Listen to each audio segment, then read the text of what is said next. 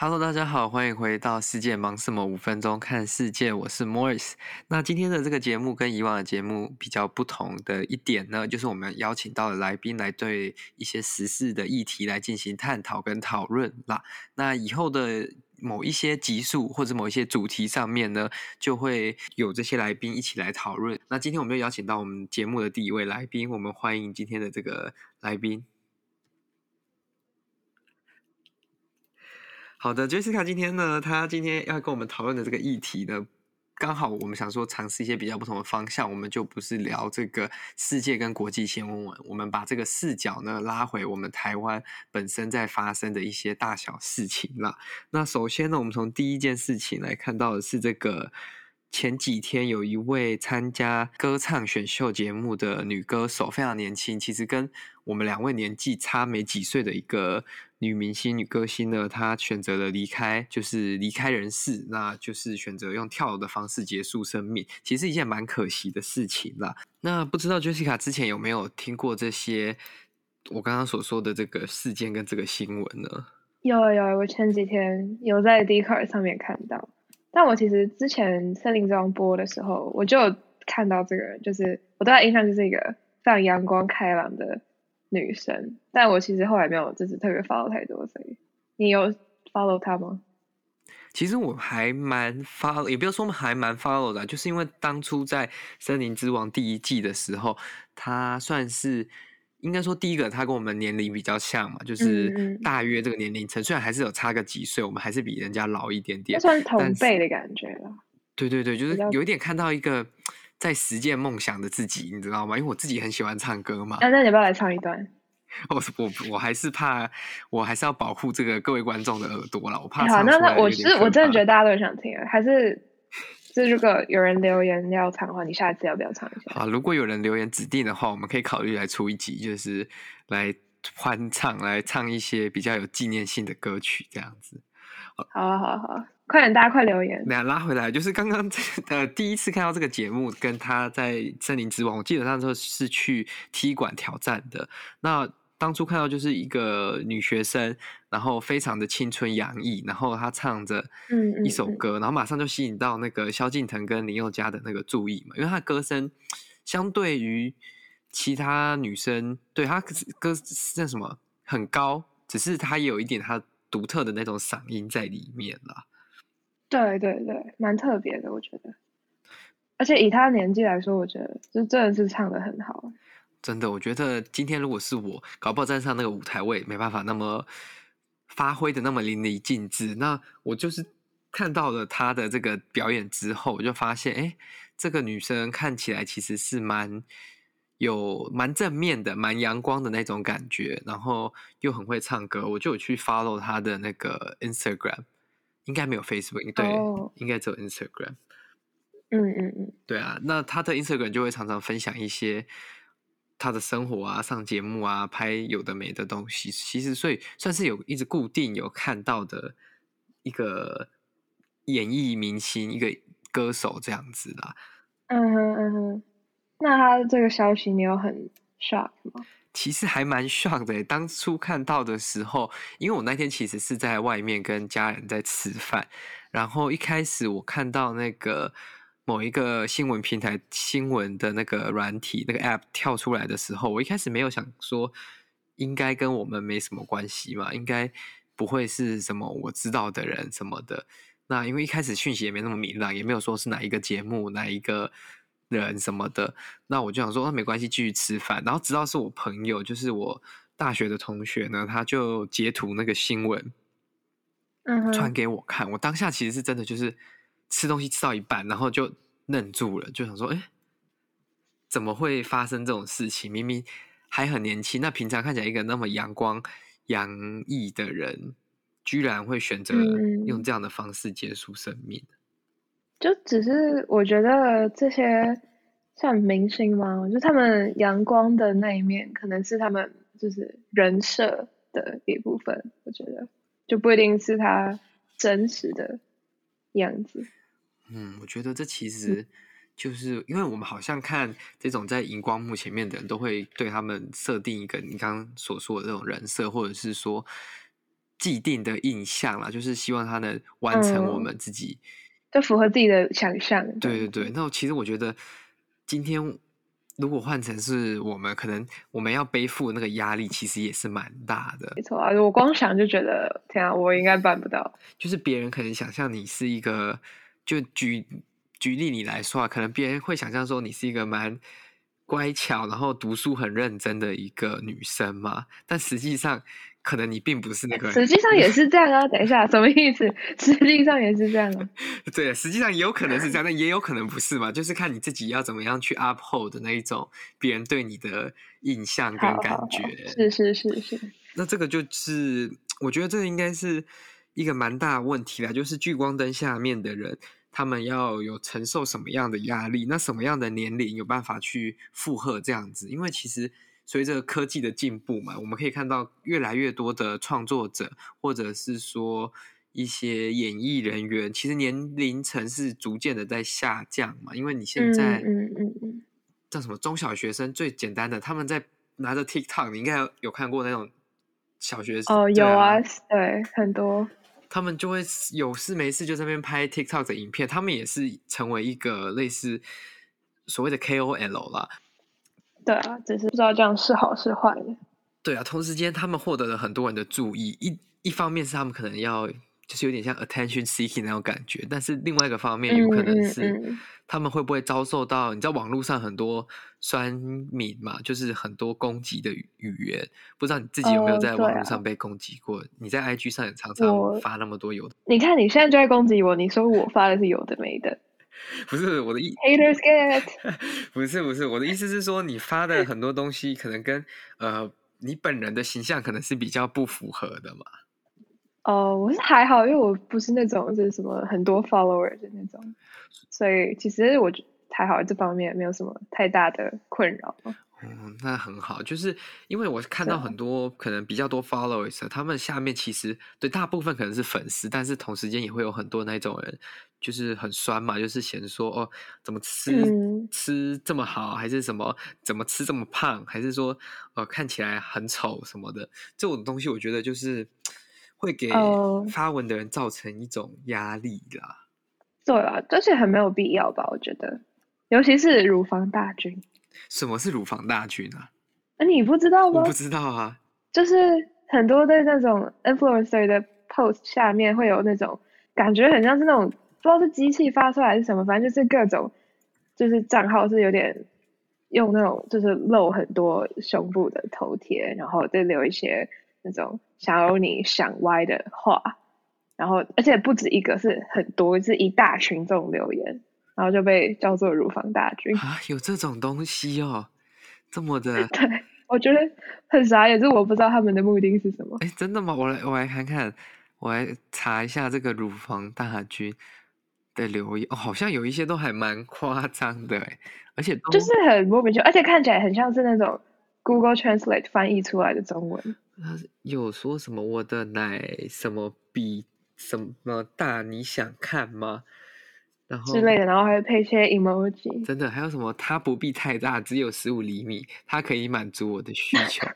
但是人家发的，不是啊，人家发的东西根本跟这个就没有关系啊。对，对完完全没有关系，然后也是会被他就是那种那个一群那个乳房大军那个留言，好夸张哦！连那个浩浩的那个 IG 下面也有哎，所以这些人是真的是人吗？还是？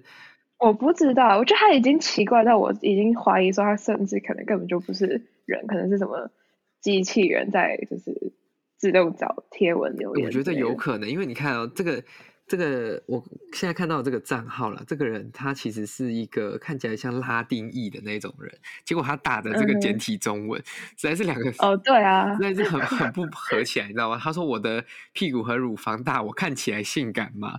然后结果下面的留言 都是说你在公三小，你看起来很丑，很像共匪。等一下，那这样子算网络霸凌吗？这好像其实万一他是万一他是真人怎么办？好像也是啊。结果就有其他的就是大陆那边的网络使用者就被 offend 到说干我们大陆人什么事？对啊，所以这真的是一个很神奇的事情。他们也不是要广告某个东西啊，对不对？他们也没对啊，所以。可能可能是我猜他们可能主页有什么连接，是要你去他的什么网站之类的。哦，这也是有可能。还好我的账号都还没有被出征呢，可能是因为关注的程度不够，所以欢迎大家。对，我可能没有，是不够有名，所以不太会有这种困扰。可是感觉有的话，就是。当做也是一种会把你的这个 social media 上面变得热闹一点的东西啊，只是没什么实际 是啦运用而已。而且是真的，它真的在很多人的，我现在一查我才知道，所以我平常 真假的，这已经有一阵子了，因为我不太会点进去别人的留言看啊。哦，所以是很有名。其实我我不嗯，嗯，就是因为他好像都会有一些，就是可能他在那个人就是 po 文的人下面留言之后，那个 po 文的人会回他，所以我有时候看到那个 po 文的时候。就那条留言会跑到最上面，oh, 然后所以我才知道哦，有这个东西，而且是很多，真的好夸张哦！这真的感觉很像是电脑 generated 的那种东西。对啊，对啊，对啊。好，只是说回来到那个很早就成名这件事情啊，我觉得国外其实蛮多这种例子。你说像我现在像是那个什么 Justin Bieber，对对对对，他好像很小的时候就。Oh. 哦，还有那个，你知道 Billie Eilish 吗？哦，对，他也蛮年轻的。啊，而且哦，你知道他他前阵子出了他的那个算是纪录片嘛？哦，真的哦？在 Apple TV 上面，对啊，就在讲他那个成名以来发生的事情，还有他经历的各种 struggle 之类的。那他有经历一些什么样的问题啊？我其实还没看，但是 我但我有我有听说的是，好像就是他其实有有交男朋友，然后好像就是那个男朋友就是。不知道是很嫌弃她的身材还是怎样的，嗯，对，就是因为你知道她身材大概是这样吗？就是有点微微肉那种，就是没有感觉，不是，就是不是不是一般典型大家会觉得一个呃明星歌星会有的身材，嗯，真的就是比较圆滑一点的那种感觉，嗯，而且她通常穿的衣服都是比较宽大，就是整个盖住她的身材这样子，然后。哦，之前还有一个事情是，他好像在路上就穿那种，不能说是吊嘎，就是小背心那种上衣，嗯、然后所以就露比较多什么手臂啊什么的，然后就被不知道是被什么都被谁拍，然后就传到网络上面说什么哦，原来他这么胖还是怎样，我忘记是不是有这个贴文，反正后来就有一群人就在讨论说，你们为什么可以去讨论一个，就他年纪其实比我们还小很多。最近这么去讨论一个年纪这么小的女生的身材，而且她身材也没有就是胖到会对健康有影响，还是怎样？对，我觉得这个其实蛮好的一点，啊、就是说这是别人的身体，人家如果没有影响到他自己的健康跟生命安全，那是他的事情了。就算他今天有影响到他自己，那也不干你的事嘛。就是他想吃多胖，啊、那是他的事情。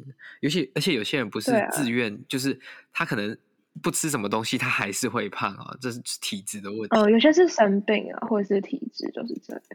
对啊，我刚刚想到的亚洲离我们最近的比较年轻的，应该就像周兴哲啊、邓紫棋，其实都是蛮没有到很年轻啊，但是也是二十几岁出头这样子。嗯嗯嗯。那应该也有很多是比更年轻的啦。只是我就觉得这种聚光灯对人的好跟坏，其实是还。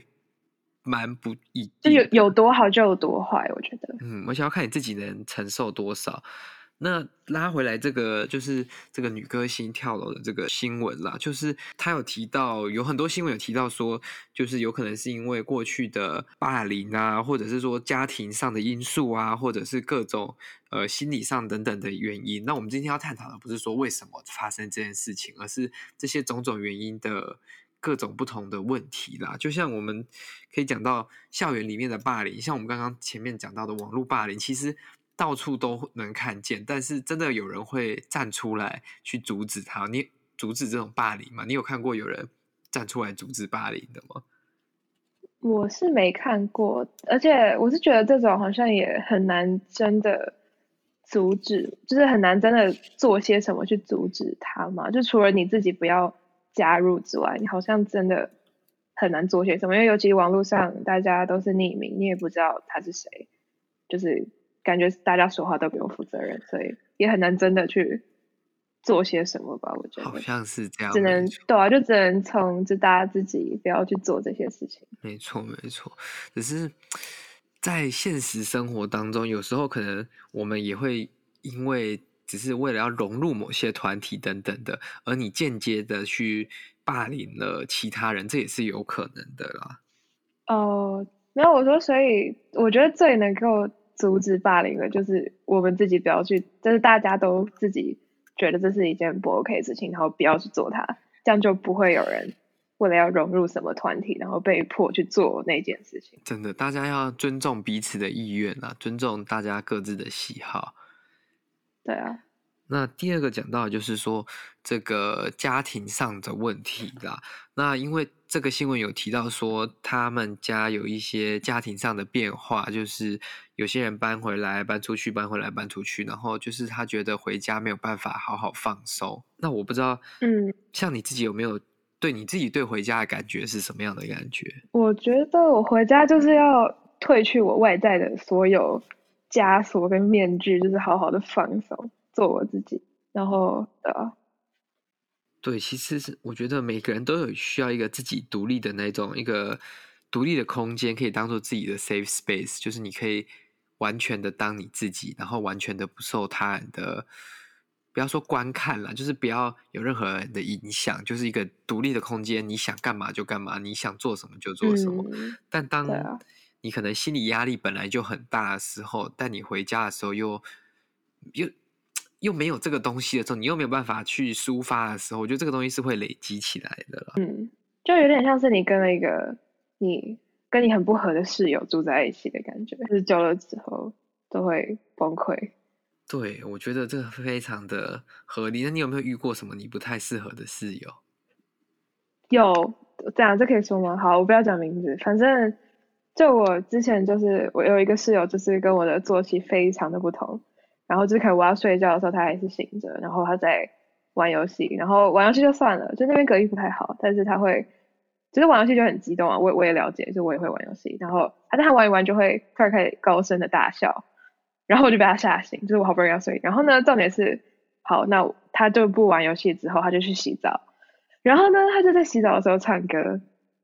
对，就是那边隔音真的是很不好，我都听得到。那我比较好奇的是，如果他们在从事一些比较亲密行为的时候，你们会听到什么样的声音吗？嗯，我目前是没有遇到啊，但是如果有的话，我应该是听得到。哦，这个隔音听起来是有一点点糟糕了，但是对对啊，就是不太好。你要想象说，这个可能，假如说你只一个晚上遇到，两个晚上遇到，可能就是翻个再多翻个几几下子，你可能就能睡着。但如果是你。每天都遇到，然后持续个半年、一年、两年、三年，甚至哦，真的，真的会精神崩溃。真的，如果十年的你的生长环境都是那样子的话，那好不容易你可以叫什么喘口气，结果后来马上又他又叫什么加倍奉还那种感觉，真的太可怕了，无法。这也是我觉得为什么你要跟你相处的人，要一起住的人，其实是必须要很合的啦，而且也。要慎选啦，对啊，但是我是觉得他们有些人可能就是不是大家都有这个选择的权利啦，所以也有时候也是逼不得已吧。所以就只能在同样的空间里面，要学会如何尊重彼此啊，让。对啊，大家都能开开心心的在一个同一个空间，因为其实在美国的大学里面，很多宿舍，假如说是两个人一间、三个人一间、四五六个人或更多人一间的时候，其实你这么多人要配合彼此的生活习惯，是一件蛮困难的事情。因为你平常可能跟另外一个人、两个人你就瞧不拢了，你今天可能要跟六个人或四个人要瞧到大家都可以接受的，其实会蛮。耗时间也耗精神的。那我之前有听过，就是很多就会变成它有形成的一种小圈圈啊，然后就会有一点点像我们刚刚提到那种霸凌。那当你可能回到宿舍，你没办法好好自己 relax 的时候，你有可能就会压力会一直增长嘛。嗯嗯嗯。但我觉得就是学校蛮好的一点，就是他们通常都会提供一些你可以。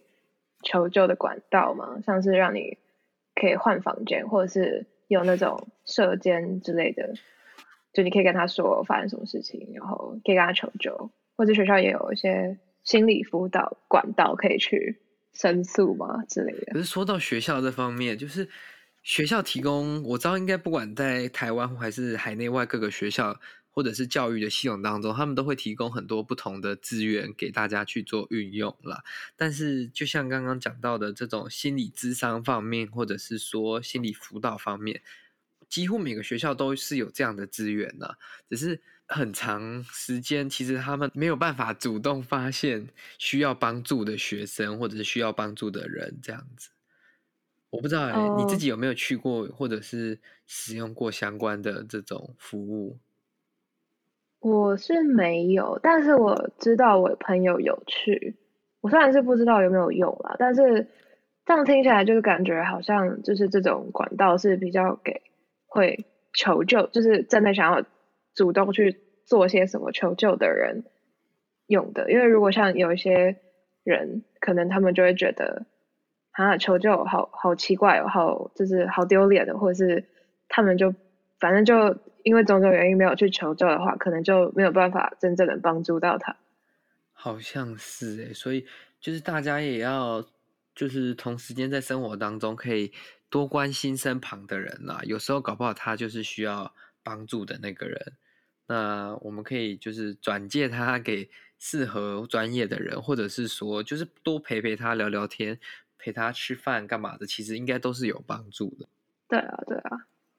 好了，那今天这集我们就说在这里。那我们今天讲了很多关于不管是心理方面啊、霸凌方面，或者是说聚光灯下面的视角，甚至提到这个乳房大军的这个方面，我觉得这个东西其实还蛮有趣的啦。就是在网络世界当中会出现很多很神奇的事情。那我们也谢谢今天的这个来宾 Jessica，谢谢。那大家记得去留言。因为 Morris 要唱歌。好的，如果大家有足够的留言的话呢，我们就可以就是开一集，我可能会把它安插在不管是节目前段还是尾段，我们来一个惊喜的桥段这样子。那如果大家喜欢这种访谈式的节目，也可以提供我们你想要听的话题，或者是说就帮我们给个一些正向的回馈这样子。那如果喜欢这个节目的话呢，你可以在各个平台上面收听。那我们就下次再见喽，拜拜。拜拜。